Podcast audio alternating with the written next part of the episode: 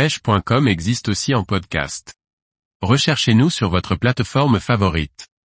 Pêche du brochet au rubber jig, comment choisir son trailer? Par Julien Lecouple. En matière de trailer de jig, le choix est immense puisque techniquement on peut adjoindre à un rubber jig tout ce qui existe en matière de leur souple. Très bien mais comment choisir? Rubber jig plus croc, écrevisse, réaliste pour coller au plus près à la biomasse disponible. La jupe en silicone aura dans cette approche un rôle d'imitation, celui de l'habitat de l'écrevisse. L'animation de notre montage se devra alors d'être la plus réaliste possible, tentant d'imiter au mieux les déplacements d'une véritable écrevisse. Si l'écrevisse représente naturellement une proie pour l'ensemble de nos carnassiers d'eau douce, la mise en pratique en priorité de cette approche est conditionnée néanmoins par la présence de cette proie potentielle dans le biotope pêché. On peut choisir son trailer en fonction de la vibration que l'on souhaite générer. Dans cette catégorie nous retrouvons tous les leurs, y compris ceux qui n'ont pas vocation d'imiter parfaitement une proie potentielle. Dans ce cas précis, la jupe en silicone n'a plus pour but d'imiter l'habitat mais d'ajouter un signal visuel et vibratoire supplémentaire à la manière d'un buctel par exemple.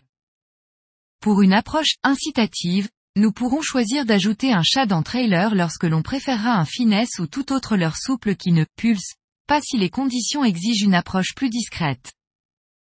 Classiquement, s'il n'y a pas de vent et, ou que nous avons affaire à des poissons méfiants il est judicieux d'employer en priorité un montage discret aux vibrations plus naturelles et à l'inverse de passer sur quelque chose de plus agressif lorsque la surface de l'eau est battue par le vent et, ou que les poissons sont actifs et donc moins vigilants. Comme pour la pêche classique, au leurre souple, le choix de la couleur va avoir son importance. Dans un premier temps il faudra considérer la turbidité de l'eau. Dans le cas d'une eau chargée on sélectionnera en priorité des couleurs qui se détachent de la teinte de l'eau, coloris fluo, noir, etc., et inversement pour le eau clair, coloris clair, naturel. Considérant des eaux claires, dans le cas d'une approche naturelle le choix de cette couleur se portera en priorité sur des coloris collant au plus près à ceux des proies présentes dans le milieu. Pour une approche incitative il faudra sélectionner des coloris plus agressifs. Notons enfin que l'on est libre d'associer ou non la teinte du rubber jig à celle du trailer. Tout dépend si l'on souhaite ou non présenter un montage au contraste marqué. Les combinaisons entre les différents paramètres offrent de très nombreuses possibilités.